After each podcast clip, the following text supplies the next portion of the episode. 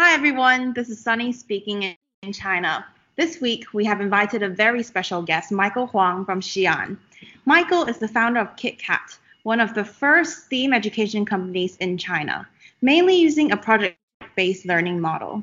And unlike most Chinese STEAM education companies that purely teach children how to code or conduct science experiments, KitKat really teaches children how to think about a complex problem and fix it using the resources at hand. Being the leading force in competency based learning in China, Michael is really bringing out the creativity and problem solving skills within Chinese students. So, welcome, Michael. Thank you. Thank you for having me. And Michael and I actually got to know each other at a, a Techstars startup weekend in Xi'an. Um, but before we talk about KitKat, I just want to share with our listeners one really cool fact about Michael. He is actually one of the Forbes 30 under 30 honorees.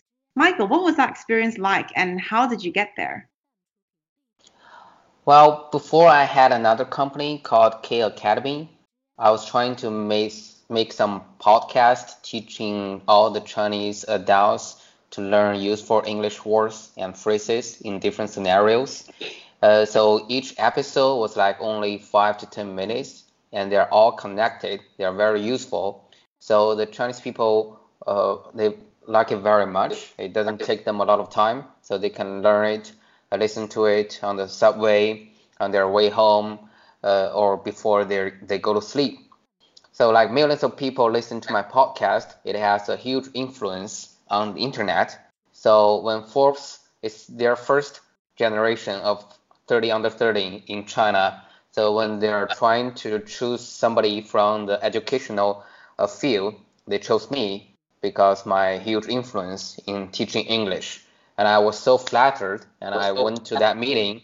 I saw some other younger people who is doing some business with high technology. So it was mm. amazing to see those people who are not just doing education, but also they are combining it with some high technology. Like I know a guy who is from Harvard. Uh, his office yeah. is also in Boston. He's doing something that can put computer connected with human mind. So for now, wow. uh, you know, some companies they are putting chips in human brain. Mm. So that's what they are mm. trying to do. It's either put some hardware in your brain or uh, they trying to connect by some microwave or something to co- connect your brain to the computer. So you can mm. only use thinking to move something, just to think. It's amazing. Uh, when I saw that, I I started wanting to do some uh, technology education since then. So the, the mm. meeting and the listed on that Forbes uh, was amazing uh, experience for me. Wow, and um, how did that really um, brought you to KitKat? So then I before I wanted to teach kids English because uh, earlier I was teaching adults. Then I thought, okay, now the kids are when they are two or three years old, they can start learning English. But then my sister in Shanghai, she told me that she wanted to do the programming education to teach kids coding, and I said I can't do it, but I know some uh, honorees from uh, Forbes. They are doing the programming education, so they talked to each other. But my sister still wanted me to do it, saying uh, the education idea is called STEM or STEAM. So I checked on the internet. I thought it's a great idea for teach students technology and everything. So I went to Shanghai and Chengdu. I went to some big event um, to show what is STEAM education. Then I mm. realized that in China, a lot of companies are just doing programming or Legos uh, or teaching robots. Mm. They're not doing the uh, real STEAM, the whole STEAM, uh, as I say uh, I think Steam concludes everything. So there's no such company doing the real Steam in China. So I thought, why not me doing it? Because this is what I wanted. So I came back to Xi'an and I met my high school mate, Dr. Li, who is also a great maker. Uh, he can make his own watch. He can make uh, earphones with very high quality. So I mm. think a great maker uh, really knows how to teach STEAM to help you to become a maker to make anything you want. So we started last year uh, and named it KitKat. That's how it begins. Mm. That's how it begins. I see. And and I was I was really lucky to visit the KitKat Makerspace two weeks ago when I was in Xi'an and personally seeing those different handcrafts and inventions made by the kids. Um, can you share with our listeners a little bit about how you've introduced STEAM education using this KitKat platform? Yeah, we are teaching all the lessons uh, using PBL called project-based learning. I think it's the best way to teach STEAM for, for the kids. Uh, so each class is one project mixed with different knowledge and subjects. So for example, Dr. Lee can teach children to build their own computer. So we use a 3D printer to print the computer shell and we put the, the chip and CPUs and the uh, monitor inside the shell and make it a small computer that you can put in your pocket. And also we can teach the middle school students to make their own iPad. And for the Mm. little kids, we teach them to make their own fish tank or small greenhouse. So they can plant uh, some veggies, they can uh, have some fish in the fish tank. It's for them to learn uh, the world is like a big ecosystem. So Mm. uh, we're teaching them like to combine everything. So including software programming and hardware programming and science um, and everything. The, the you know the animals, the fish, Yeah. uh, and veggies. Uh, um, even we teach them to make a 3D printer that only costs 600 RMB. You know, as on the market, usually uh, a good 3D printer that may cost you five to six thousand RMB. But Yeah. you know, in some countryside, some very poor places in China, uh, the children they may never touch a 3D printer. So we are Yeah. teaching those children to make your own 3D printer, uh, less than see. 600 RMB. Yeah, and how did the Chinese parents really respond to KitKat in the first place? Because knowing that Chinese schools are highly um, result driven, it's all about the exams. Um, how is the Chinese public responding to STEAM when it is not in the traditional curriculum? Good question. Uh, for today, we just finished an activity teaching the kids to make their own perfume for their mothers. So the Oh, parents wow. they are very happy because uh, finally they can see their kids can make some stuff. Because you know, as in kindergarten or in elementary school or high school, usually uh, children are just reading books, doing papers, doing tests. Uh, all they can uh, show to their parents are just good grades, right? So that's the only standard to judge their children's uh, if they are good students or bad students. But for Mm. now, like you said, uh, we're so highly result driven. So on Yeah. the business end, a lot of businessmen they are doing just uh, like coding, uh, Legos, robots, as I mentioned, uh, only doing one aspect of STEAM. That's not enough, and that's bad market. That's bad for this business because it will uh, lead the parents to think that this is STEAM, but that is not.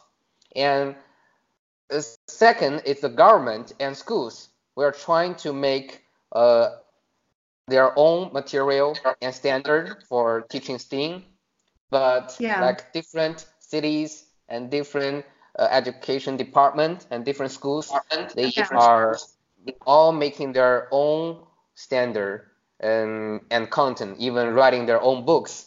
So it's totally different. For now, there's no exact uh, one good standard for the whole country to Mm, say, oh, this is how you teach STEAM. No one's doing that mm, because it's so Mm. uh, so big. It's something new. Everyone's trying to develop the very good standard. And um, but I think in the future, you know, in now in Zhejiang, the Yeah. college entrance examination that already uh, saying that if you want to pass Gaokao, you know, Gaokao college entrance examination Yes, in yes, yes. China, then you have to know the programming uh, the language is called Python. You have to learn Python because it's a basic language to, lo- to learn artificial intelligence. So mm. now uh, everyone in Hangzhou, in Zhejiang, everyone is crazy to um, go to classes to learn coding, to learn Python. So I think yeah. in the future, not just the coding, also it will uh, include uh, making you to do something, to create something, to show your creativity, to show your ability to fix complex problem. So I think in the future, Gaokao will change too, because parents and the government wants the kids to learn something else, not just judged by the good grades. So I yeah. think that's a to uh, for the both the school, the government, the parents, and the children. Uh, we are about to change the whole education system.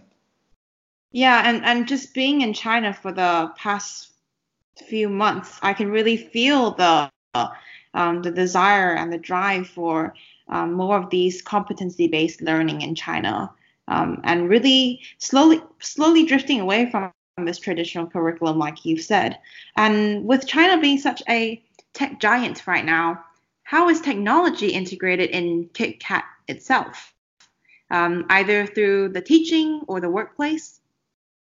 Yeah, we focus on the details. When you enter the school, when you come in, you can feel that uh, we have this facial recognition.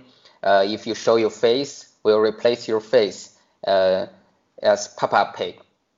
so mm-hmm. you can see, oh, it's not my face anymore, it's a Peppa Pig. And we, our teachers, they are very good at drones.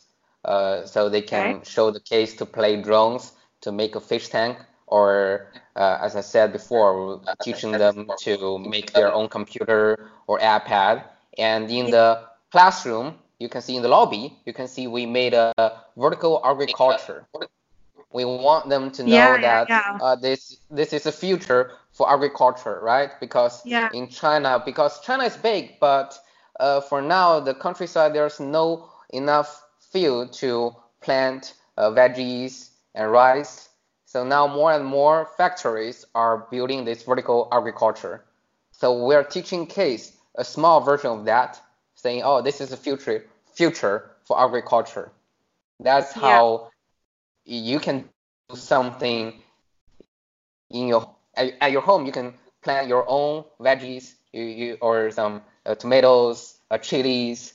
Uh, so uh, when we did that in Shanghai, a lot of people from big companies they wanted to buy it to put one in their company or mm. in their home because they think this is awesome. Yeah. They can build something and they can eat something uh, that grow by their own. Cool. Um, and I've heard that several makers from Silicon Valley visited KitKat last year, and they're coming back again this October. Um, what insights have they brought to you, and how have you used it in KitKat? Yeah, when last year I heard some of the best makers from Silicon Valley and uh, some European countries, they came to Xi'an uh, to see how we are doing the maker stuff in Xi'an for adults. And then I invited them to the school, and I mm. thought two insights they gave me a very huge influence. First is each one of them uh, has a very uh, has so many different identities. So a, a guy named Tori, he's a hacker, he's yeah. a designer, he's a teacher. Uh, he can do a lot of things. So at least uh, uh, I saw in his resume, I can see he can be as at least four or five uh, different identities. So each one of them uh, have so many different skills, which let them to make their own stuff. They can design anything and make anything they want. And second mm-hmm. insight they brought to me is that the leader was called Mitch Altman. He is one of the best makers he made a remote when he was young because he hate the TV. So the remote he used, he, if you just push one button, the whole yeah. building or the whole mall or the whole hospital's TV will turn off because he thinks that people hate, uh, people should not uh, be watching television every day. So he made this remote uh, want you just push one button and turn off all the TVs. They want you to think, Yeah. uh, not just watching TV. So Yeah. that um, remote helped him made a lot of money because it sold out in just one night. And then um, he used this money to travel around the world to teach all Yeah. the kids to be a great maker. And the insight he gave me is that I asked him, Mitch, how should I teach Chinese children to be a great maker? How should I teach them STEAM? And he said just one word, anything. It means uh, anything, everything is knowledge. It's combined, it's mixed together to teach kids. Yeah. That's the best way to teach STEAM. So with that idea, now in our class, uh, we'll try to teach kids everything. As long as we think it's Yeah. useful, uh, it's good for them, we'll teach them. Yeah. So that's our philosophy of teaching STEAM. I see. And any any um, recent projects that have been exciting? I know that you've mentioned about the perfume um, in today's class. Anything else that have been happening recently or coming up? Yeah, we're about to build a very big, um, I don't know how to describe it. The whole room is uh, built by glasses. It's all glass. Mhm. And the inside is a very big uh, greenhouse. It Oh, has okay. fish tank inside. It has the plants inside. It has the veggie planted inside. Uh, also vertical agriculture. It's the whole thing is in a one big uh, glass room in a high school. Wow. So it's it's Wow. awesome. The, the so the education department when uh, the government when the officials they came to visit they think this is great. This is something we want for uh, the next generation. Not just letting them do the paperwork, but now they can build something. Yeah. They can uh, trying to do something by themselves. Yeah, yeah, it's very exciting that you bring this um, this concept into schools now and really directly influencing the traditional curriculum.